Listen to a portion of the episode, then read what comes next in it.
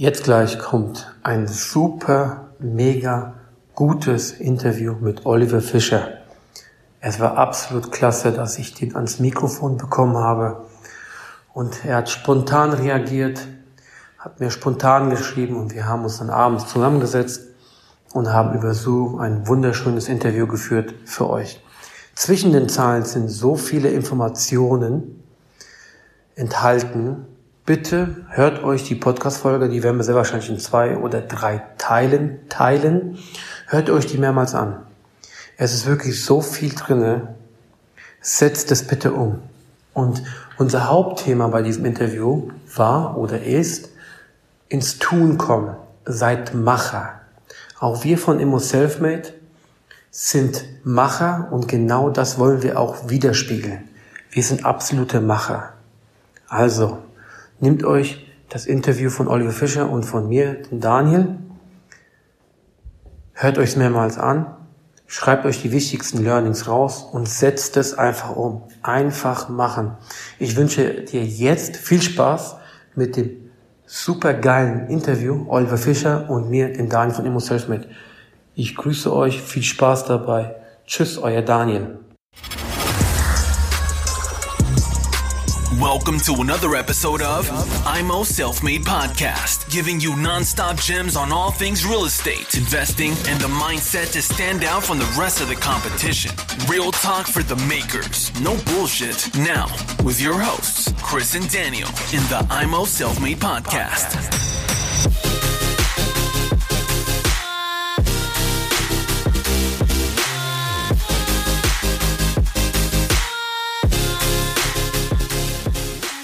Da wird einiges auf uns zukommen und da wird sich einiges ändern. Wir sind darauf vorbereitet und das werden wir dann auch unseren Coaching-Teilnehmern und Seminarteilnehmern beibringen. Ne?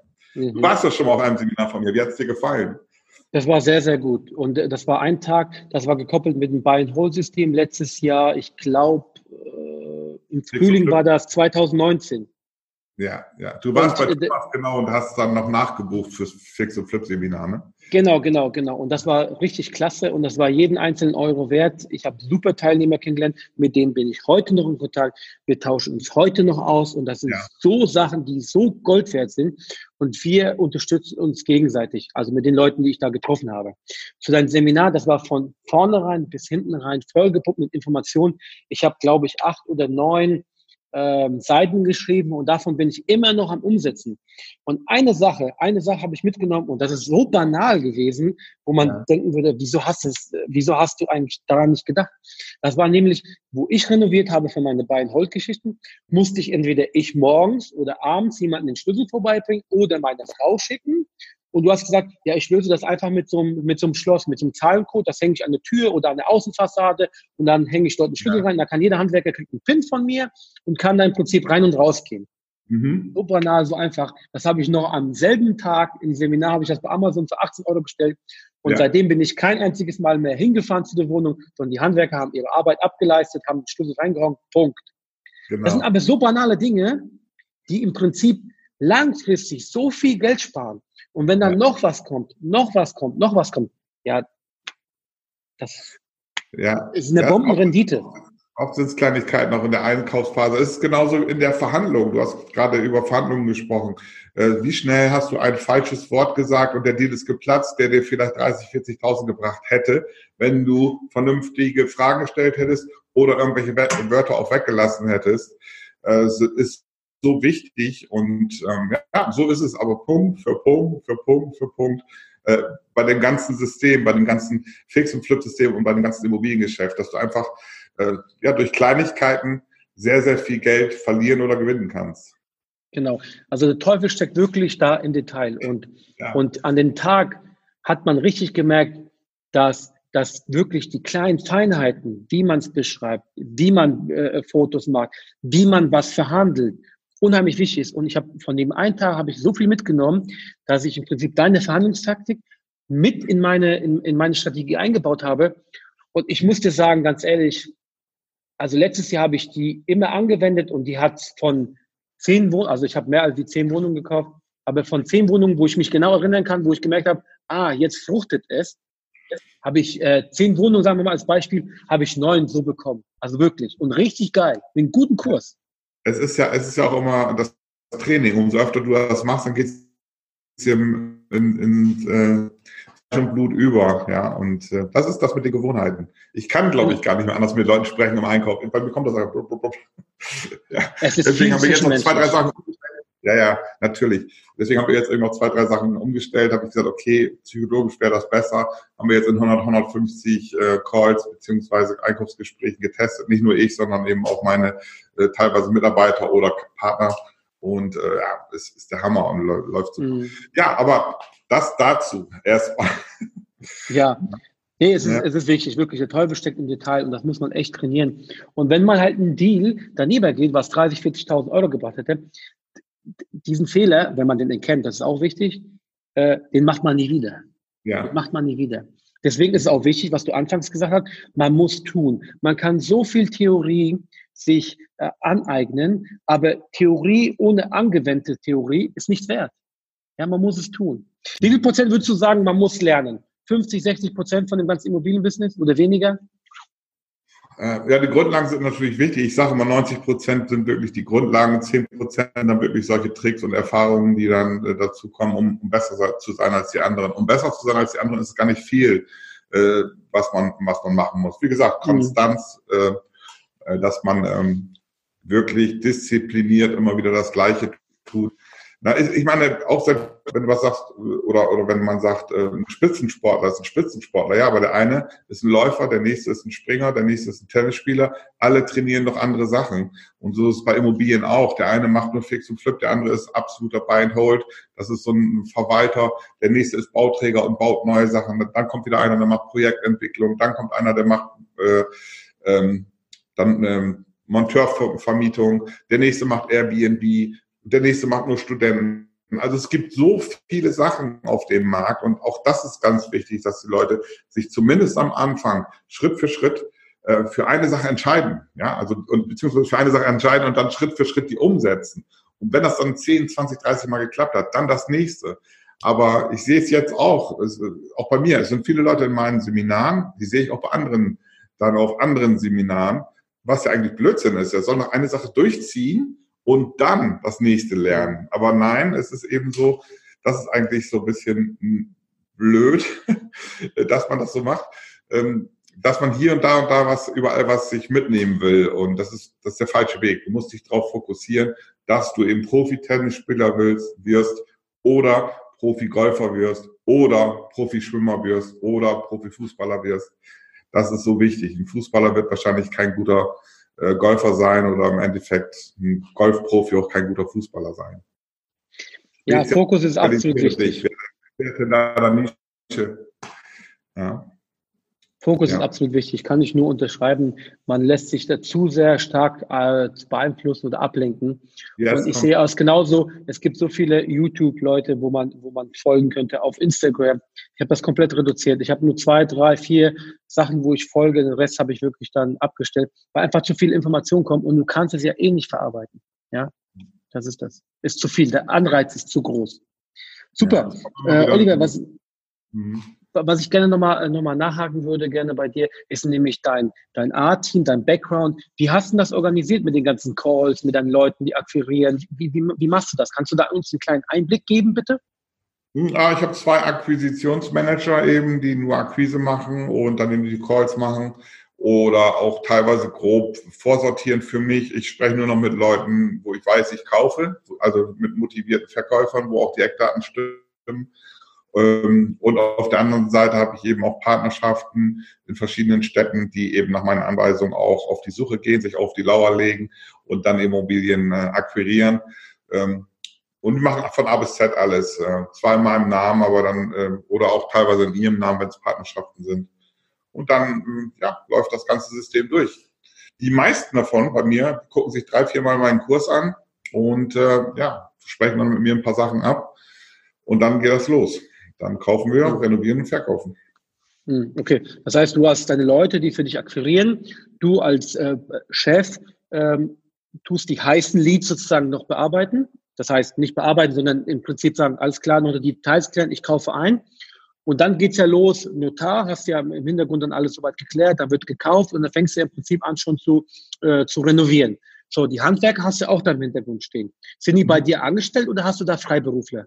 Nur Freiberufler. Ich habe zwei, also so Art Hausmeister, die eben so kleine Reparaturen, so, die dann nacharbeiten. Hauptgewerke, Maler, Fußboden, Fliesenleger und so sind alles so Unternehmer.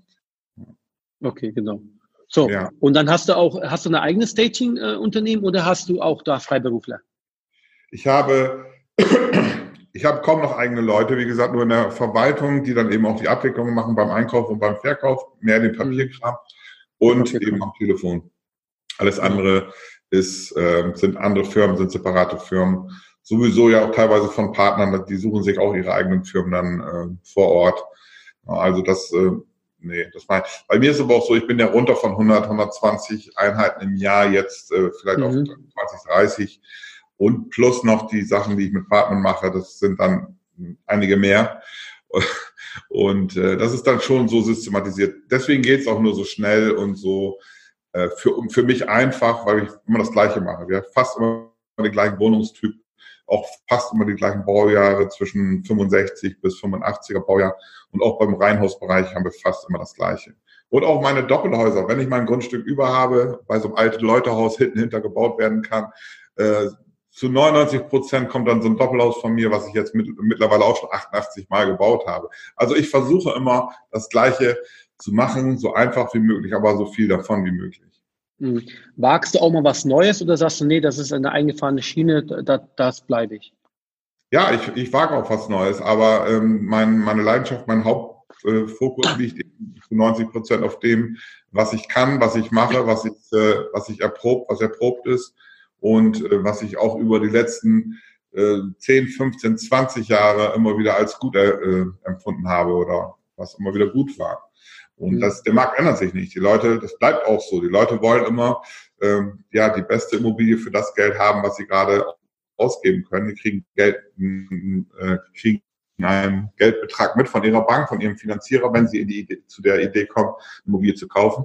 Dann haben sie einen gewissen Anspruch. Ich brauche eine Drei-Zimmer-Wohnung für 150.000 Euro, laufen auf den Markt, gucken sich Scout, Immowelt, Immonet alles an und suchen dann das aus, was sie äh, sich leisten können. Am besten gucken sie sich sieben, acht Wohnungen an, bevor sie zu mir kommen, damit sie dann genau wissen, wow, die ist doch schon etwas besser als die anderen auf dem Markt.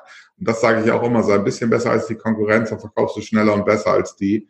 Und äh, ja, das ist der, das ist eigentlich das äh, Wichtige daran. Ja, der, der Schlüssel zum Erfolg ist ein bisschen besser als die Konkurrenz und äh, im Einkauf wie auch im Verkauf. Klasse, klasse, klasse.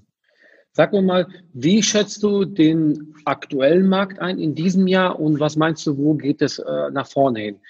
So wie Fix und Flip, so wie auch ein Buy and Hold. Wie, wie siehst du es aktuell hier in Deutschland? Ja, Fix und Flip ist ja eine andere Strategie als Buy and Hold. Da können wir viel, viel schneller reagieren, äh, da wir ja nur manchmal vier, sechs Wochen Eigentümer sind. Also da wird sich der Markt nicht groß bewegen.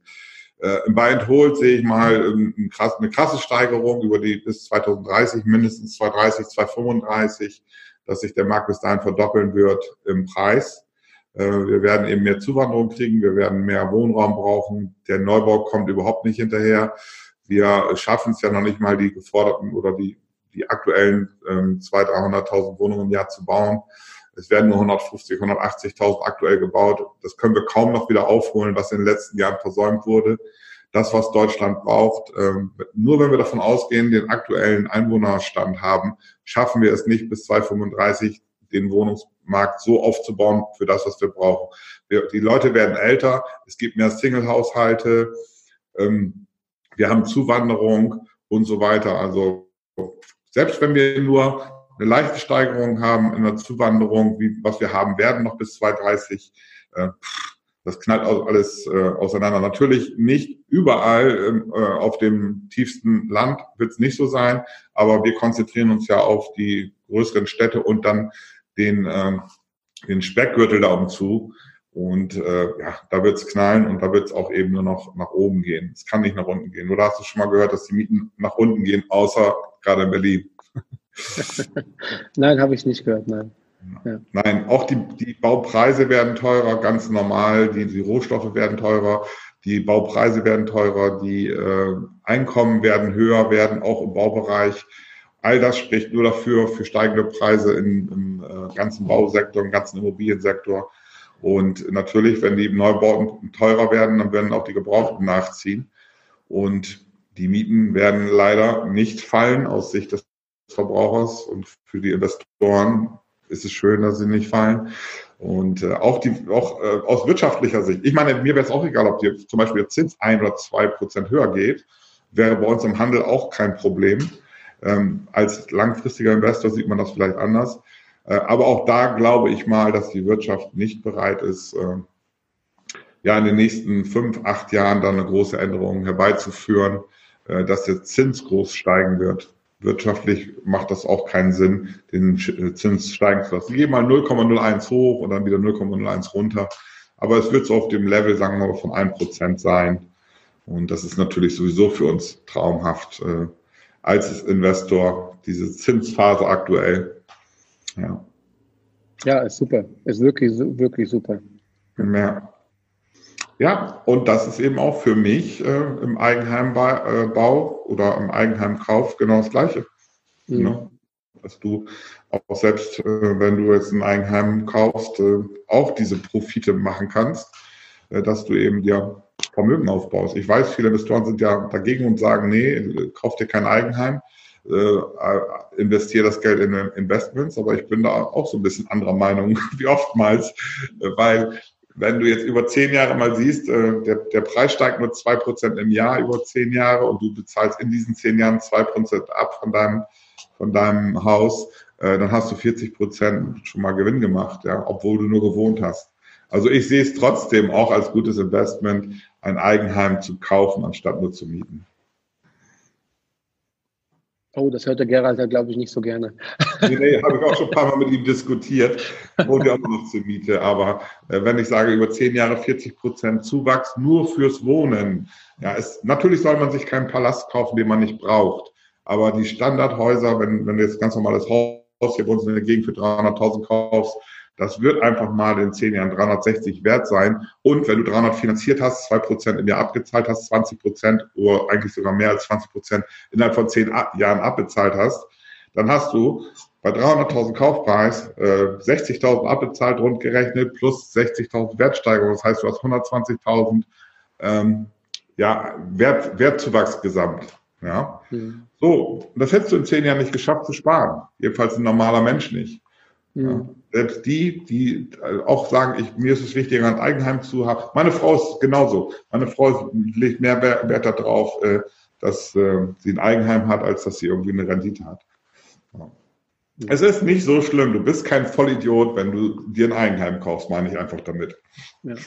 Nee, vollkommen richtig. Ich, ich, ich bin auch mit gemischtem Gefühl. Ich persönlich wohne auch in Eigentum aber ich habe das Eigentum wirklich sehr, sehr günstig erworben. Von daher kann ich, kann ich da jetzt nichts wirklich nachtragen und ich bin auch recht schnell fertig geworden und ich werde recht schnell fertig damit.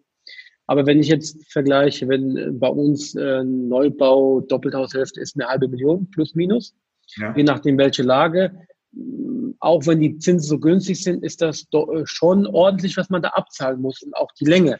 Jetzt die Frage ist, möchte man sich das antun oder sagt, okay, man wohnt vielleicht äh, vom, vom Niveau her etwas tiefer und investiert das Kapital, damit man langfristig für die Familie ein viel besseres ähm, ja, Vermögen oder Wohlbefinden aufbaut, anstatt dann in, in, in Steine zu investieren, also in Steine äh, zu kaufen und selber drin zu wohnen.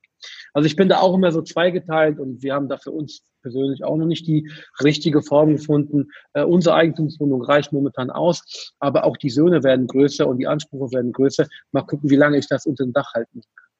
Es kommt auch darauf an, wie ist das Verhältnis vom, von der Mietzahlung, die du jetzt für ein Haus bezahlen würdest. Also wenn du Miete an ein Haus mietest für 1,5 oder wirklich für 1,5 dann einen Abtrag bezahlst. Und in diesem Abtrag, in diesem 1,5 ist ja in der Regel aktuell dann ja auch schon mal 750 Euro an Tilgung drin, die du jeden Monat abbezahlst. Das vergessen ja auch die meisten. Ja, du, mhm. du, du bildest ja schon Vermögen, indem du mhm. wohnst. Nur weil du wohnst, bildest du Vermögen. Und bei 500.000 im Durchschnitt 2%, 100.000 zahlst du in 10 Jahren ab, 100.000 Wertsteigerung, hast 200.000 gemacht nur durchs Wohnen. Ja. Es muss natürlich passen. Man sollte sich nicht, wenn man ein ähnliches Haus für 1200 mieten kann, und sich dann eins kaufen und dann 2500 abbezahlen. Das macht natürlich keinen Sinn. In den Gegenden, wo die, wo die Mietzahlung fast gleich ist mit, den, ähm, mit dem Abtrag bei einer Vollfinanzierung, da macht es dann Sinn. Ja. Und das ist ja auch das, was ich meinen Käufern sage. Deswegen mag ich ja so die einfachen kleinen Brot- und Butterhäuser, weil es da einfach so ist. Da ist teilweise der Abtrag bei der Bank bei einer Vollfinanzierung geringer als der Mietwert ist. Ja. Hm. Ja, und dann macht es Sinn. Ja. Hm.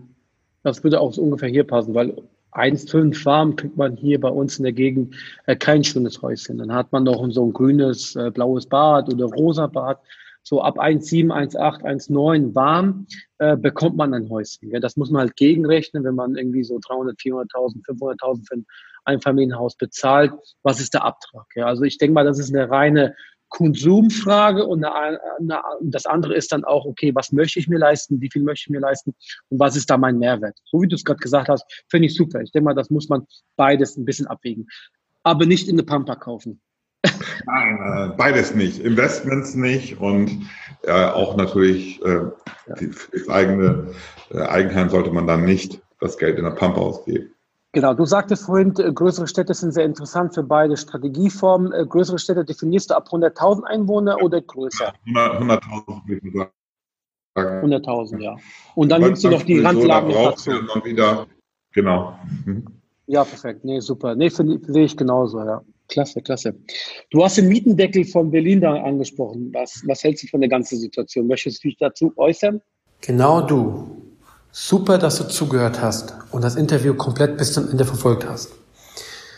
Wir haben das Fix und Flip Coaching Kurs von Oliver Fischer unten in den Show Notes verlinkt, sowie auch auf unserer Webseite www.immoselfmade.de findest du auch noch eine kurze Beschreibung sowie auch den Link zum Fix und Flip Coaching.